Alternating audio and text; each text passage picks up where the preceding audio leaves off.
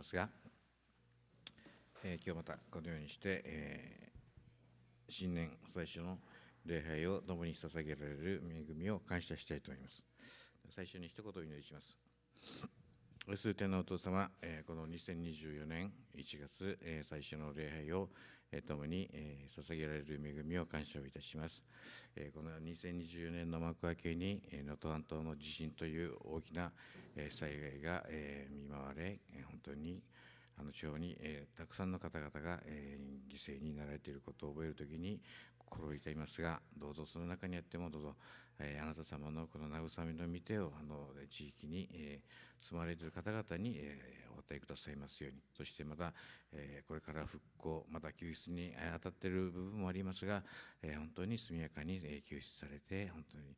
えー、この、え、傷は本当に言えるものではないと思いますがどうぞ神様の御手によってこれからまた歩んでいけることができますように。そして私たちはまたその方々のまた背後で祈り捧げていくことができるようにさせてくださいますようにお願いします。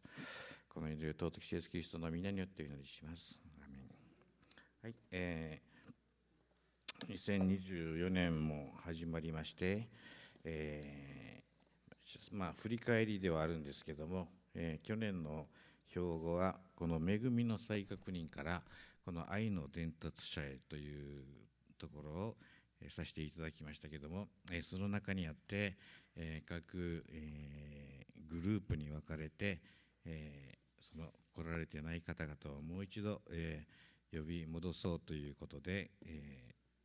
そういう活動をしてきましたけどもでもやはりこの2世がまだね戻ってきてないということを考えるとやはりこの標語も生きていて私たちはまた今年もこの恵みの再確認からこの愛の伝達者へということでどうぞこの2世の方々本当にまた教会を長い間離れている方々にもう一度愛を伝えていく必要があるのではないかと思っております。で今年の標語と標語を考えたんですけれども、まあ、このテキストはこの私が仕えているイスラエルの神主は生きておられるというところを選ばせていただきました、まあ、この中でこの主が生きているこの御言葉の実体験そしてこの経済の体験そしてこの癒しの、革新体験ということでこの3本の柱を、軸にして今年は歩んでいければと思っております。で今日はその中で御言葉の実体験というところを一緒に考えていきたいと思いますがこのテキストですけども、旧約聖書、列王記、えー、列王記の第一。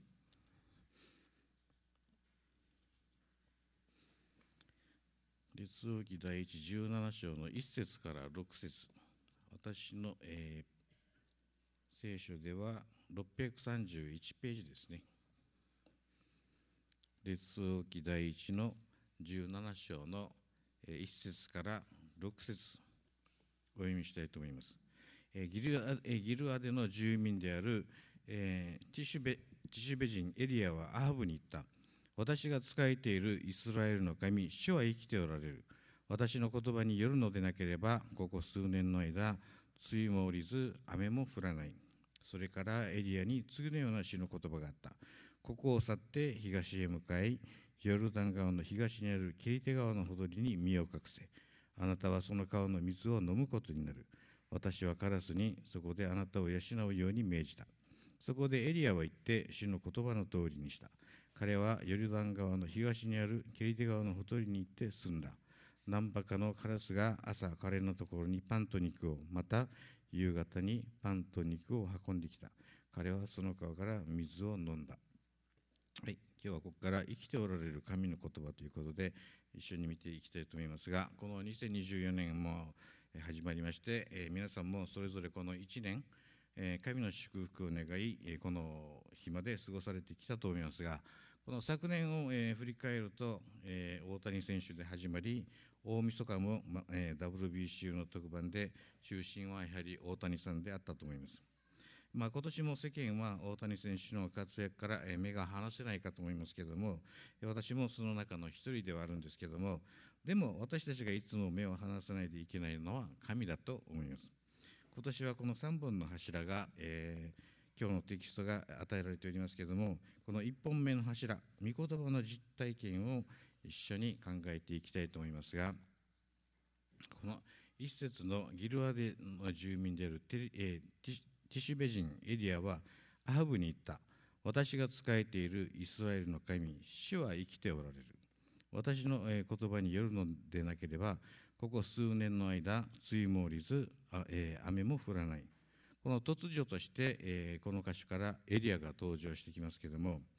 このエリアが出てくる背景には、えー、この北王国、えー、イスラエルのアハブの時代です。彼は、えー、ティシュベ人の出身でしたが、えー、ティシュベ人はヨルダン川の東側のギルアデにある町です。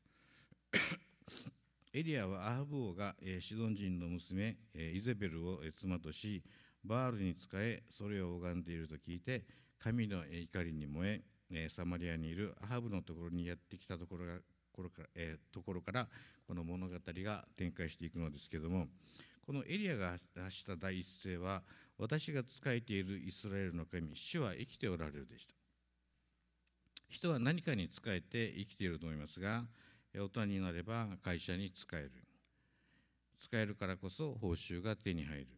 家庭では夫に仕える。妻に仕える。そして人は何らかの宗教を支えとして生きているのかもしれません、無、神論者の方にはそれは該当しないと思いますがここでこの日本人の宗教観を、ま、ネットで調べてみましたが、えー、普段信じている宗教はありますかという問いに関して、え、仏教が31%神道が3%でキリスト教が1%残り65%が特に宗教を持っていないという結果が、えー、ありました。日本では圧倒的にこの無神論という方が多いのかと思います。この沖縄沖縄の宗教観を探してみるとこの今から去ること500年前は沖縄はこの仏教王国であったと、えー、指摘されています。この仏教王国だった琉球に大きなこの変革が訪れたのはこの17世紀の初頭薩摩藩が島津氏による琉球支配が始まった、えー、始まってからのことです。この1659年に浄土真宗が禁止され他の宗派にも厳しい制限がつけられたみたいでこの島津氏にとってはこの琉球で仏教が浸透するのは好ましくなかったようです。なぜなら仏教は琉球国王彰子の権威を表すものでありそれを否定することで琉球支配の実権が島津氏にあることを示そうとしたということでした。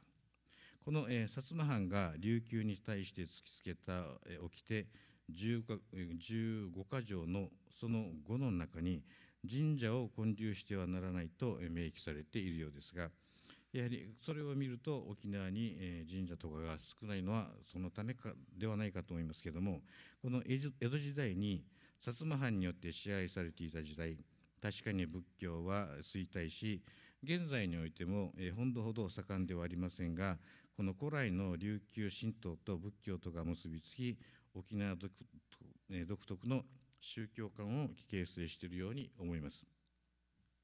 沖縄の人たちは基本的には仏教に帰依していませんし、えー、檀家信者もほとんどいないかと思いますがしかしもしいなくなったら葬儀はほとんどの場合が仏教で行われお通夜も仏教です。その点を考えると、まあ、仏教が浸透しているのではないかというふうに思いますけどもこのエリアが言った私が仕えているイスラエルの神主は生きておられる。ここに宗教観の違いがあるのではないかと思います。先ほどの仏教の教えも素晴らしいものであると思いますしその信仰に対して私たちは何だか否定はしていけないと思いますがこのお釈迦様が説かれた言葉で生まれがたい人間に生まれることができてよかった。聞きがたい仏法を聞くことができてよかった。人間に生まれた今仏法を聞き絶対の幸福,、え幸福に救われなければいつ救われるだろうかと絶対の幸福になった心の底からの喜びを表した言葉のようですがこの80年の生涯お釈迦様の説かれたのは人として生まれ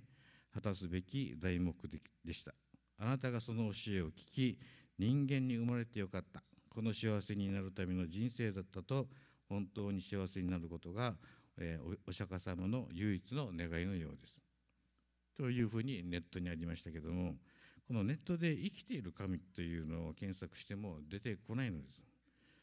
なぜ主は生きておられるのかとエリアが言えたのかというのを見ていくときに出エジプト記の3章を見てみたいと思いますが。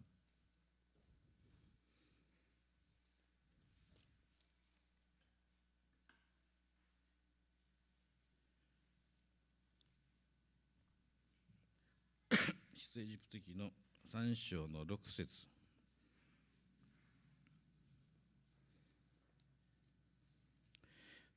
3章6節をお読みします。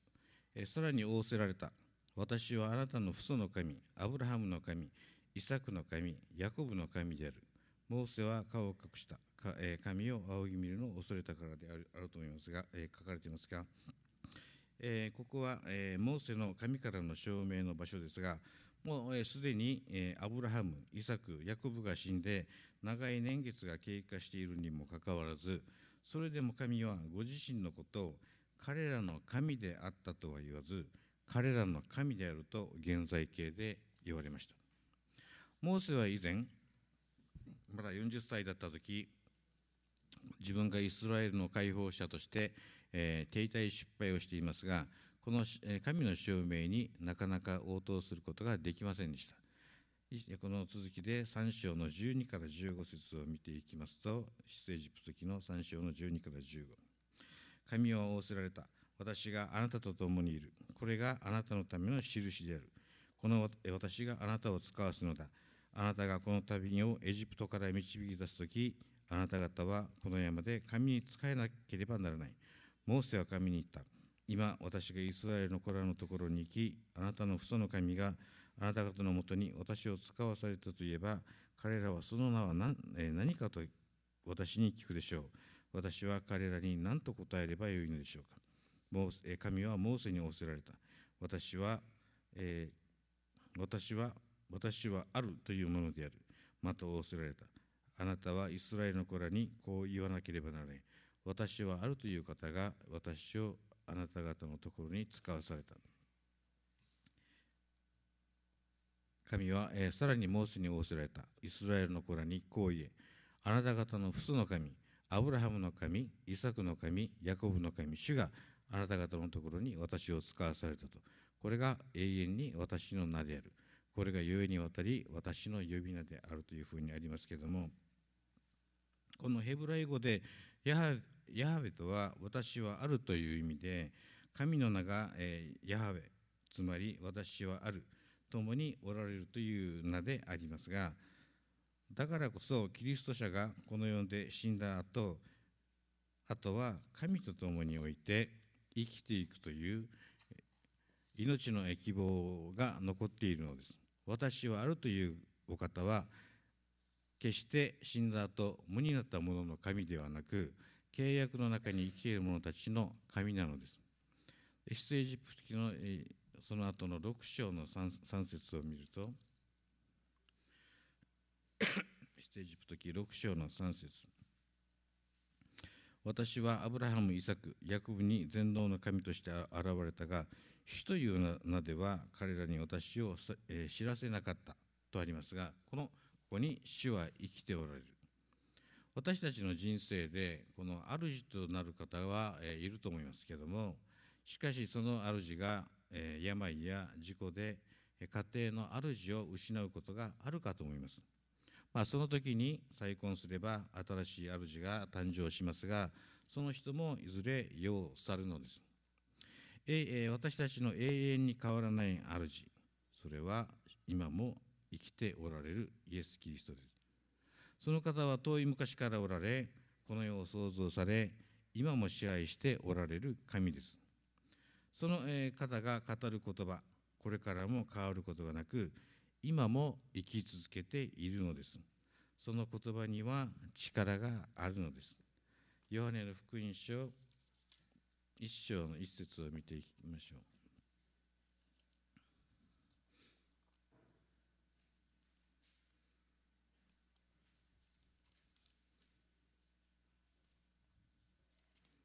ヨハネ。の福音書一章の一節初めに言葉があった言葉は神と共にあった。言葉は神であった。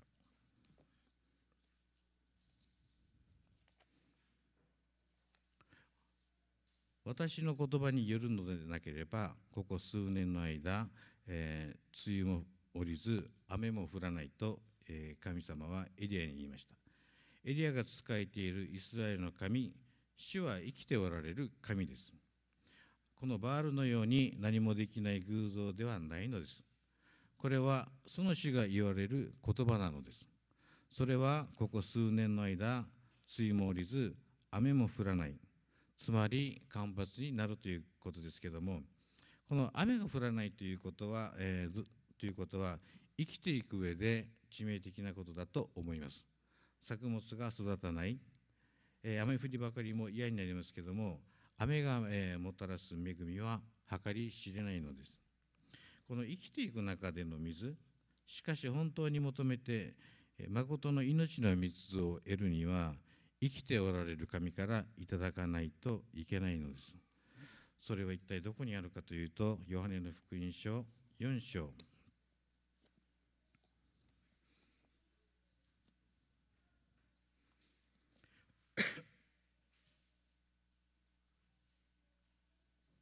の福音書4章の13節14節。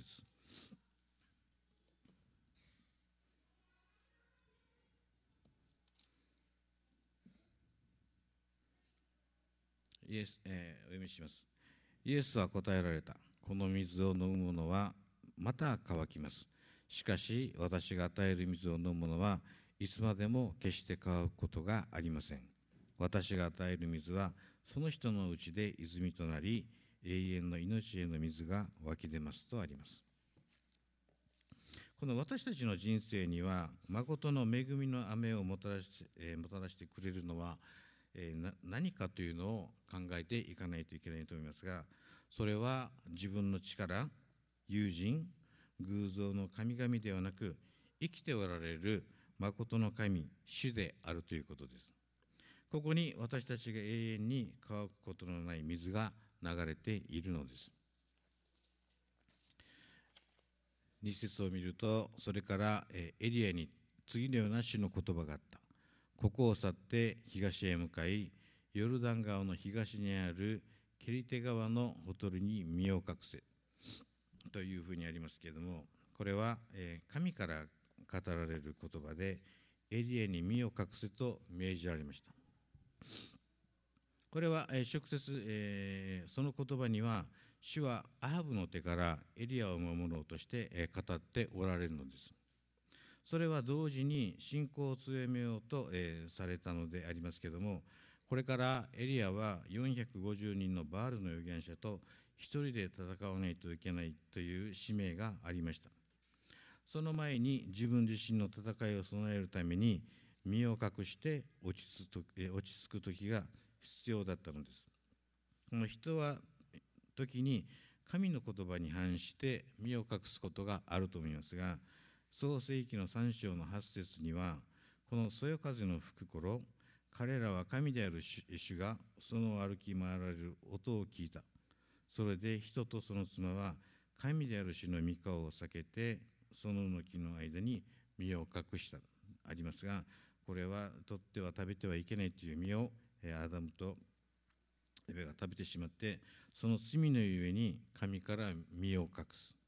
で創世紀の4章の14節にはカインがアベルを殺してあなたが今日私を大師の表から追い出されたので私はあなたの御顔を避けて隠れとあります。本来私たちはこの、神の前から、隠れてさまよい歩くものであったと思います。本当に神から身を避けて隠す生き方。これが私たちの生き方であると思いますがでもその中に詩篇の119編。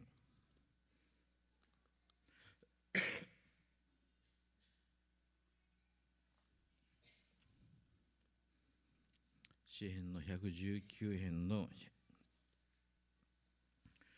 105編お読みします。ページ数でいうと1065ページです。詩編119編の105編。あなたの御言葉は私の足の灯火、私の道の光です。この人生には道が、見えなくなることがあると思いますが、その時にあなたの御言葉は私の私の足の灯火、私の道の光ですと。この神の言葉の、えー、神の言葉を求め続けていくが大切になっていくのです。今は薄暗くて見えないかもしれませんが、必ず神様は私たちにお言葉を与えてくださるのです。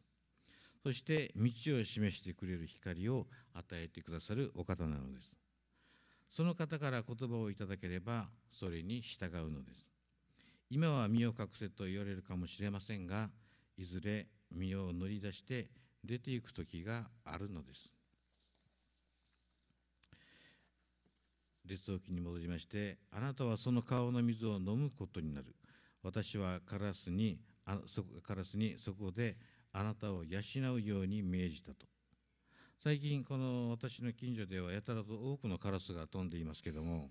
この幼い頃家の近くになんかカラスが飛んでいた記憶はないかったのですけども今ではこの母や妹たちが住んでいるアパートのゴミ箱置き場に大量のカラスが餌を漁っていると、えー、姪っ子から写メが送られてきましたがこの真っ黒いカラスあまり見た目も、えー、綺麗ではなく電線に止まっているのを見ると電流を流して感電死させたいと思える存在ではあると思いますがそのようなカラスをも神様は用いられる。あなたを養うように命じたと。ここでも分かるように神の主権はどんなところどんなものにも及んでいるのです。新明記の10章の、え14節には「見よ天ともろもろの天ともろもろの天の地地とそこにあるはすべてのものはあなたの神主のものであると思います。あります。で列王記の5章5節6節を見るとそこでエリアは言って主の言葉の通りにした。彼はヨルダン川の東にあるケリテ川のほとりに行って住んだ。何羽かのカラスが朝彼のところにパンと肉をまた夕方にパンと肉を運んできた。彼はその、川から水を飲んだ。このカラスがパンとに、えー、肉を運んだってきたという奇跡の裏には全て主の言葉があったということです。そしてその通り実現したということです。2節を、えー、この列王記の17章の2節を見ると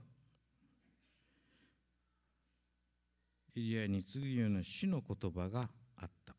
で、3節は、キリテ川のほとりに身を隠せ。4節は、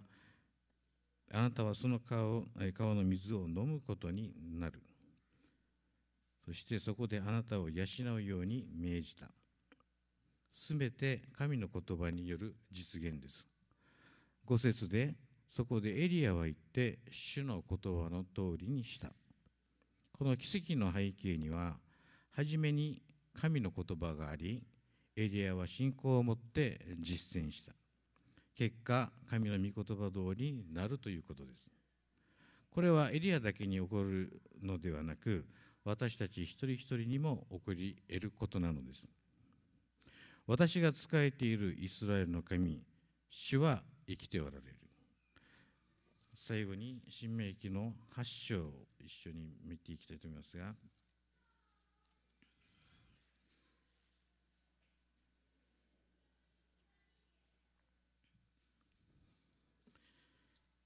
新明記の8章の3節ページ数でいうと329ページです。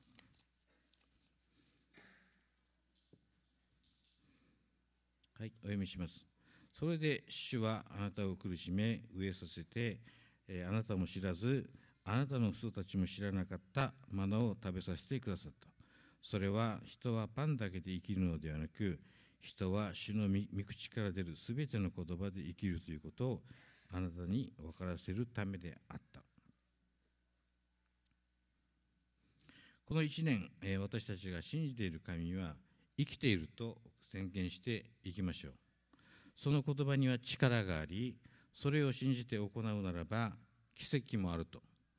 人は主の御口から出るすべての言葉で生きる。それをつかみ取って体験していく一年でありたいと思います。お祈りします。愛する天のお父様、えー、今日はこの列王記2024年の1回目で本当の、えー、御言葉の実体験ということでこの箇所からお話をさせていただきました。本当に私が信じているイスラエルの神は今も生きている。本当にアブラハムの神ヤコブの神アブラハムイサクの神ヤコブの神本当にであったということではなく今もその神でありその神はまた今も私たちの神であるということを心より感謝をします。そしてその方が語られる言葉には力がありその言葉もが生きていると。このこの言葉を私たちはこの1年握りしめてこの神から与えられたこの御言葉によって生きていくそして生かされていくというその体験をどうぞさせてくださいますようにお願いします。本当にその言葉が生きていてそれを受け取って私たちがまだ知らない方々にそれを伝えていく。本当に私の神は生きているんですと。そういうふうに大胆に宣言させていけるまた1年となさせてください。そしてその神が神の言葉が生きている。それを私たちにどうぞ一人一人にお与えくださいますように。その言葉によって強められてまた明かしていく証しをしていくものとなさせてくださいますようにお願いします。本当にこの1年主は生きておられるということを本当にかみしめてこの1年を歩ませていく生かしていただく1年となしてくださいますようにお祈りします。この祈りを尊きイエスキリストの皆によってお祈りします。アメン。